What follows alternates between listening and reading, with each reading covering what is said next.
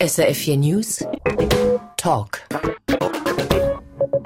Willkommen zum Korrespondentinnen-Talk auf SRF4 News. Mein Name ist Philipp Meyer. Sie haben richtig gehört, ich habe Korrespondentinnen gesagt, denn neben unserem langjährigen Gast, dem Korrespondenten des Deutschen Handelsblatts, Holger Ahlich, begrüße ich heute zum ersten Mal Charlotte Teil. Sie ist Korrespondentin der Süddeutschen Zeitung in der Schweiz. Frau Teile, Sie haben bereits während Ihres Studiums einige Zeit in der Schweiz verbracht. Warum haben Sie sich entschieden, als Korrespondentin hierher zu kommen? Dass ich in die Schweiz gegangen bin, das hängt damit zusammen, dass ich das Land schon ein bisschen kannte. Ich habe hier studiert ein halbes Jahr und habe einen Schweizer Pass, einen Schweizer Vater und deshalb immer Urlaube hier verbracht, ein bisschen Familie hier und hatte immer das Gefühl, es wäre ganz spannend, mal zu sehen, wie die Schweiz so im Alltag ist, wenn man nicht nur als Tourist, als Urlauber da ist. Und wie geht Ihnen das jetzt, wenn Sie einen Schweizer Hintergrund noch haben? Zu Hause vielleicht der, der, Vater immer so erzählt hat. Hat sich Ihr Bild von der Schweiz, das Sie hatten, bevor Sie hier studiert haben und bevor Sie jetzt die Arbeit aufgenommen haben, verändert? Ja, schon ein bisschen doch. Also ich hatte einfach ein sehr uneingeschränkt positives Bild von der Schweiz, würde ich mal sagen, dadurch, dass mein Vater auch wollte, dass wir sein Land kennen und lieben lernen. Wir waren bei den Auslandsschweizer Lagern und haben da also eben Schweizer Geschichte uns angeschaut, die schöne Natur und so weiter und so, was es für Spannungen in der Schweiz gibt, wie dieses Land dann wirklich tickt und funktioniert, das habe ich im Studium und dann auch erst hier gemerkt. Und da freuen wir uns jetzt, das auch zu hören von Ihnen hier in unserer Runde. Ihre Ansichten, Ihren Außenblick, wie wir das in dieser Runde auch gerne aufnehmen. In unserer Sommerpause ist viel passiert. Es war eine aufwühlende Zeit, auch hier in der Schweiz.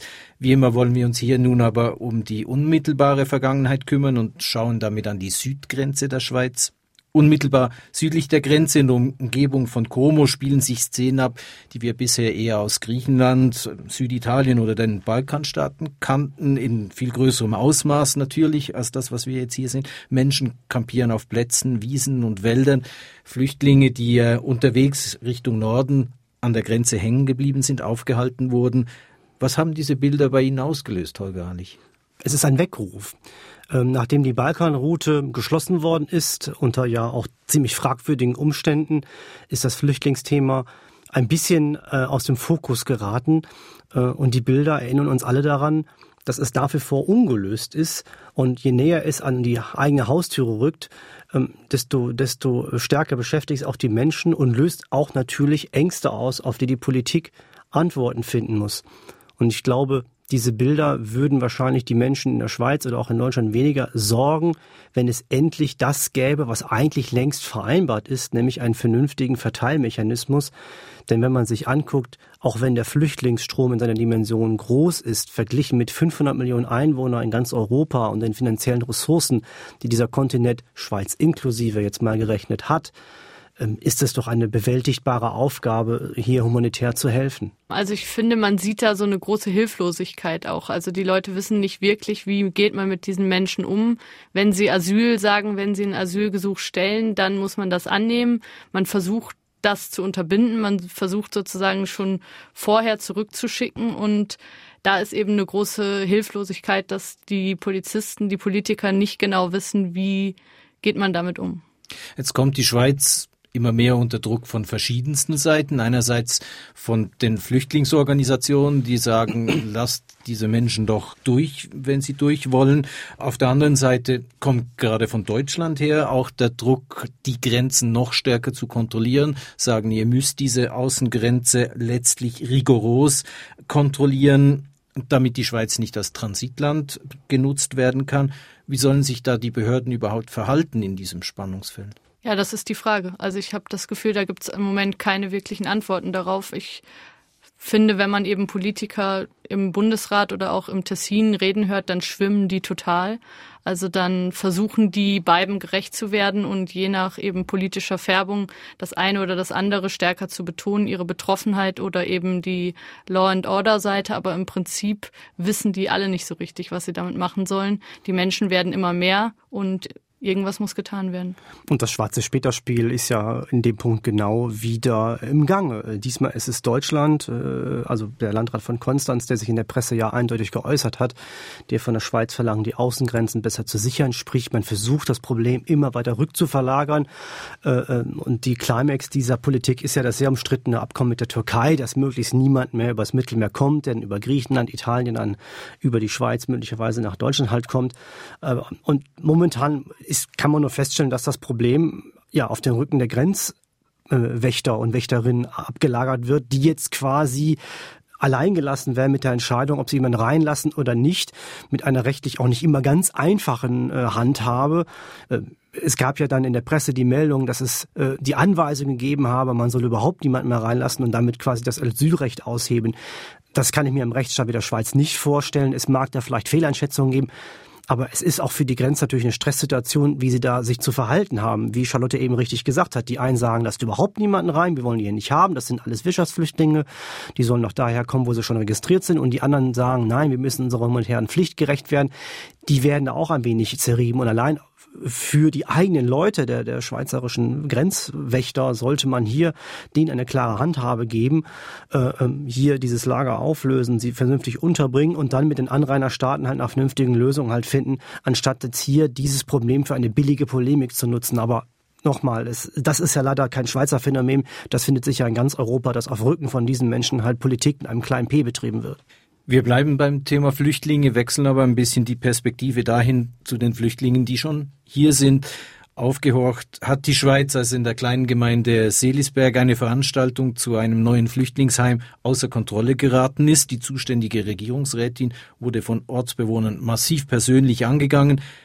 Hat sie die Heftigkeit dieser Proteste überrascht? Ja, schon ein bisschen. Also ich fand, die Bilder, die man da gesehen hat, waren doch besorgniserregend, vor allen Dingen, wenn man sich dann vergegenwärtigt, dass das tatsächlich Erfolg hatte. Also dass man sagt, okay, mit dieser Art kommt man anscheinend ans Ziel. Das fand ich schon besorgniserregend, ja. Auf der anderen Seite, in Deutschland gab es ja ähnliche Reaktionen und man kann feststellen, was vor allen Dingen da, wo ja wenig Ausländer sind, die Angst davor am größten ist. Und ich finde es auch bedenklich. Es, ich bin ein bisschen zwiegespalten. Sicherlich hat Charlotte recht, wenn sie sagt, es ist bedenklich, dass man mit so einer Art von Protest dann letztlich Erfolg hat. Das ist ein schlechtes Vorbild. Auf der anderen Seite sollten die Behörden dann gegen den Willen der Menschen vor Ort so etwas durchdrücken und damit auch die Flüchtlinge in eine doch sehr schwierige Situation bringen, dass da letztlich oft traumatisierte Menschen sind. Das kann auch nicht der letzte Weisheit letzter Schluss sein am Ende haben meiner Ansicht nach, glaube ich, die zuständigen Behörden da den Fehler gemacht, dass sie diese Entscheidung nicht richtig kommuniziert, nicht richtig vorbereitet haben und wahrscheinlich die Menschen sehr überrascht worden sind. Und es gibt ja andere Beispiele, wo das anders gelaufen ist, wo dann äh, die Aufnahme äh, glatter gelaufen ist. Hier ist auch der Sonderfall, ist ein sehr kleiner Ort, wo man dachte, wo man den Eindruck hatte, dass im Verhältnis zur Einwohnerzahl besonders viele kommen sollen. Auch alles das spielt eine Rolle. Es zeigt sich, dass in größeren Gemeinden, die auch stärker schon mit ja, Ausländern wie uns äh, Berührung haben, dass das dann einfach leichter über die Bühne geht. Es war ja schon auch eine ähm, Frage, wann informiert man? Und in Sedesberg war es ja so, dass schon die Stellen ausgeschrieben waren, bevor überhaupt die Bürger informiert waren. Und ich glaube, das ist gerade in der Schweizer Kultur schon auch sehr schwierig, weil die Bürger daran gewöhnt sind, dass sie vorher gefragt werden, dass sie vorher abstimmen dürfen und dass sie mit einbezogen werden. Und das ist da, glaube ich, nicht gut gelaufen. Und da kann man dann auch verstehen, dass man ein bisschen brüskiert ist, dass man sagt, hey, normalerweise läuft es anders. Und das ist wahrscheinlich da auch, auch passiert. Also ich finde, das rechtfertigt den Stil nicht, aber das rechtfertigt schon, dass man erstmal nicht begeistert ist. Aber die Präzedenz, die geschaffen ist, äh, die ist ja hier jetzt da, das haben wir angesprochen. Auf der anderen Seite war der Fall Oberwil-Lieli, wo die Gemeinde sich quasi rausgekauft hat, aus der Solidarität Flüchtlinge aufzunehmen ist das nicht allgemein schwierig, wenn, wenn Gemeinden sich so vollständig aus diesem, aus diesem auch Gedanken der Solidarität raustrippeln können in der Schweiz? Das ist natürlich der Fall, aber nochmal, soll man jetzt mit Polizeigewalt äh, einen Flüchtling in ein Flüchtlingsheim unterbringen? Damit ist ja auch dann niemandem gedient. Und es gab ja vorher, auch vor diesem Fall Sendesberg, andere Fälle, wo Gemeinden durch Protest erreicht haben, dass Flüchtlinge nicht untergebracht werden. Ähm, also das ist jetzt nicht der erste Fall, soweit ich weiß, in, in dieser Art. Der Punkt ist, wenn es so weit um sich greift, dass jetzt jede Gemeinde mit zum Teil gewaltsamen Protesten oder heftigen Protesten sich dagegen wehrt, dann hat man gesamtschweizerisch ein Problem. Sollen bleiben es Ausnahmen, sind diese natürlich bedauerlich, aber stellen möglicherweise die gesamte Unterbringung der Flüchtlinge noch nicht in Frage. Es ist einfach ein Lehrbeispiel, wie hochsensibel das Thema ist, wie vorsichtig man bei der Standortsuche vorgehen muss und dass man dann richtigerweise die Leute darauf vorbereitet, begleitet, erklärt und mit offenen Karten spielt. Aber ich finde es schon ein bisschen schwierig, wenn du sagst, es macht ähm, erstmal nichts, wenn sich einzelne Gemeinden rauskaufen. Weil ich glaube schon, dass das Beispiel, was davon ausgeht, ist eigentlich fatal. Also das ist schon, wer am lautesten schreit, wer am meisten protestiert, der hat recht. Und ich finde eben, es muss ein bisschen mehr Solidarität muss irgendwie schon auch durchgesetzt werden. Die Frage ist wie. Aber dass man sagt, es macht jetzt nichts, wenn das fünf Gemeinden sind, das würde ich anders sehen. Ich sage nicht, es macht nichts. Es ist, ich sage nur, das ist noch nicht die Unterbringung Schweiz, schweizweit ja, vor unlösbare ja. Probleme äh, stellt. Und noch einmal, wenn jetzt ähm, das Beispiel wie die Schule macht, dann gibt es ein Problem. Aber nochmal, ich halte es für bedenklich, gegen den expliziten Willen einer lokalen Bevölkerung, das damit ja mit Zwangsmaßnahmen durchdrücken zu wollen. Man muss die Lösung kann nur so sein, dass man das versucht vorher zu entschärfen, aber letztlich muss man auch an den Staatswesen oder an die Staatsbürgerschaft der Mitbürger vor Ort dann appellieren und sagen, ihr wisst, es ist ein gesamteuropäisches, ein globales Problem. Ihr könnt hier euren Beitrag leisten und das kann ja sogar auch positiv wirken, dass es einen Austausch gibt, das Vereinsleben belebt wird etc. Also Flüchtlinge müssen ja nicht immer nur als Last gesehen werden. Äh, und wenn man das ein bisschen so auffangen kann, dann möglicherweise ergeben sich solche Situationen nicht. Aber nochmal, sollte das Beispiel wie die Schule machen, klar, dann ist es, dann ist es, dann bekommt man ein Problem. Es gibt ja auch viele schöne Beispiele von eben Gemeindearmännern, die dann sagen, überhaupt kein Problem, bei uns hat super funktioniert. Und eben, ich habe das Gefühl, dass man diese Geschichten auch ein bisschen mehr erzählen sollte und nicht immer nur die Protestgeschichten, sondern auch die in Bremengarten erinnere ich mich zum Beispiel, habe ich mit dem Bürgermeister gesprochen, wo er gesagt hat, also wir haben gar kein Problem gehabt. Wir haben davor viel diskutiert und jetzt läuft es absolut reibungslos. Das zeigt, die Willkommenskultur ist kein deutsches Phänomen. SRF4 News, Sie hören den Korrespondentinnen-Talk mit Charlotte Teile von der Süddeutschen Zeitung und Holger Ahlich vom Deutschen Handelsblatt. Wir wechseln in die Wirtschaft. Es ist die Zeit der Halbjahresabschlüsse. Auch die nächste Woche ähm, präsentieren verschiedene Firmen ihre Zahlen. Ich möchte auf ein Resultat dieser Woche ein bisschen eingehen. Nestle, der Nahrungsmittelkonzern, muss ausgerechnet im Jahr seines 150-jährigen Bestehens einen kleinen Dämpfer, wenn man so sagen will, entgegennehmen. Der Konzern wächst nicht mehr so stark, wie man eigentlich das erwartet hätte. Was ist denn da dazwischen gekommen, Holger Harlich?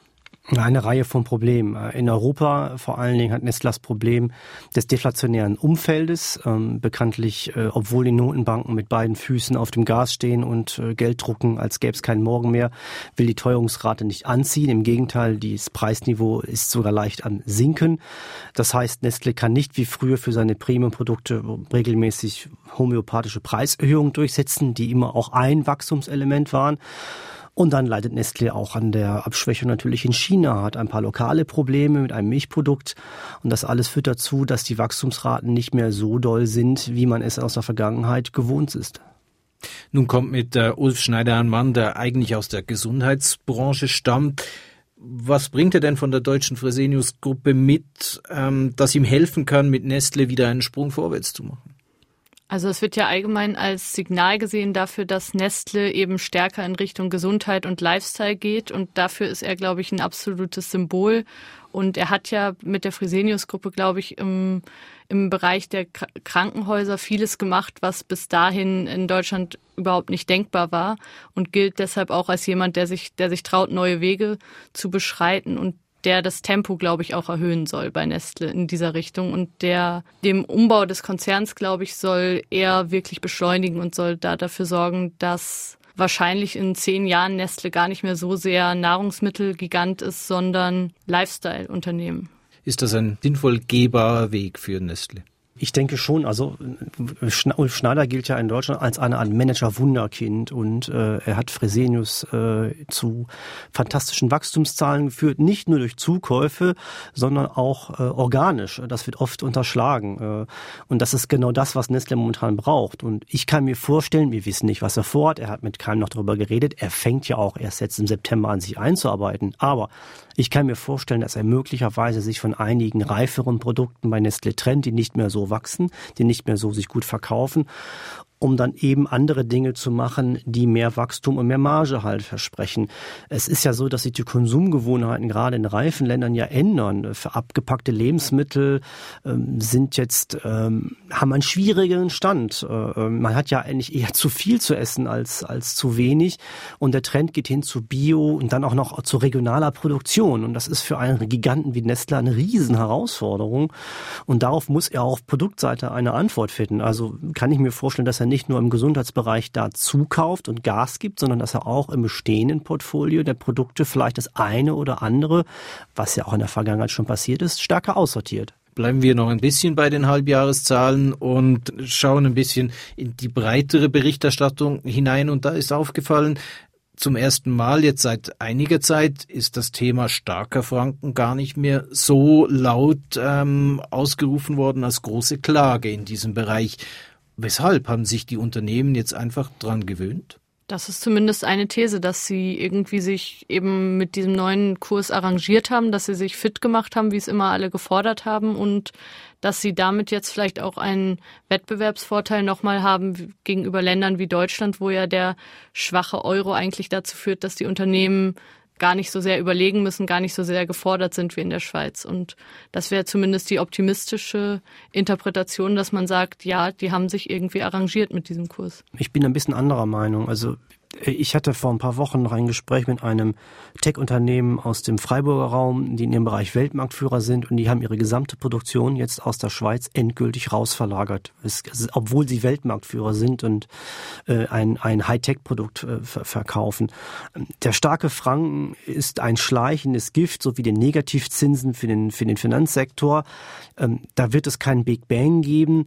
Ähm, die Probleme werden momentan noch überlagert von ganz ordentlichen Wachstumsraten, aber ich glaube und fürchte, dass es einen langsameren Deindustrialisierungsprozess gibt, dass immer weniger Aktivitäten in der Schweiz noch rentabel sein werden. Und im Vergleich zu Deutschland, Schweizer Mittelständler natürlich enorm klagen, dass auch deutsche Unternehmen sind auch innovativ, haben hochqualitative Produkte, aber eben haben nicht diese Last dieser sehr hoch bewerteten Währung, die ja das dürfen wir nicht vergessen, künstlich überbewertet ist, weil immer noch die Sorgen in der Welt vor einer neuen auflammenden Krise dafür sorgen, dass viel Geld ins Land strömt in den sicheren Hafen Schweiz. Und den Preis für diese Sicherheit zahlt letztlich der Werkplatz Schweiz.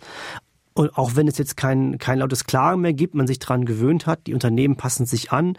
Es gab noch keine großen spektakulären Pleiten, aber es frisst sich so langsam durch alle Bereiche der Wirtschaft und wird das Gesicht des Landes auf Dauer verändern. Davon bin ich überzeugt. Ich möchte noch äh, einmal in die Politik zurück und auf ein Thema zurückkommen, das die Schweiz in diesem Sommer auch äh, beschäftigt hat. Das Burka-Verbot, das Egerkinger Komitee will ernst machen und ein gesamtschweizerisches Verhüllungsverbot lancieren. Was denken Sie, Charlotte Teile, hat dieses Anliegen ges gesamtschweizerisch überhaupt eine Chance? Ich glaube schon. Also ich glaube, wenn darüber abgestimmt wird, dann denke ich, dass auch gesamtschweizerisch ähnliche Ergebnisse zu erwarten sind wie im Tessin. Also ich habe das Gefühl, dass den meisten Leuten einfach das Bild einer voll verhüllten Frau unheimlich ist, dass sie das Gefühl haben, das ist ein Symbol des politischen Islam und denken, nein, das wollen wir hier nicht. Und ich denke, mit diesem Gefühl kann man eben diese Wahl gewinnen, auch wenn es dann auf der rationalen Ebene viele gute Argumente dagegen gibt, dass die Burka zu verbieten, habe ich doch das Gefühl, dass letztlich an der Urne da das ganz klar Ja sein wird, ganz klar Verhüllungsverbot wird kommen. Die Politik tut sich ja unheimlich schwer mit dem Thema selber auch, also vor allem deshalb, weil auch die Parteien in dieser Frage gespalten sind. Praktisch alle gibt's in, es gibt so viele Argumente, die in die eine Richtung und in die andere Richtung geben. Warum ist das so? Warum gibt's in dieser Politik dieses breite Spektrum?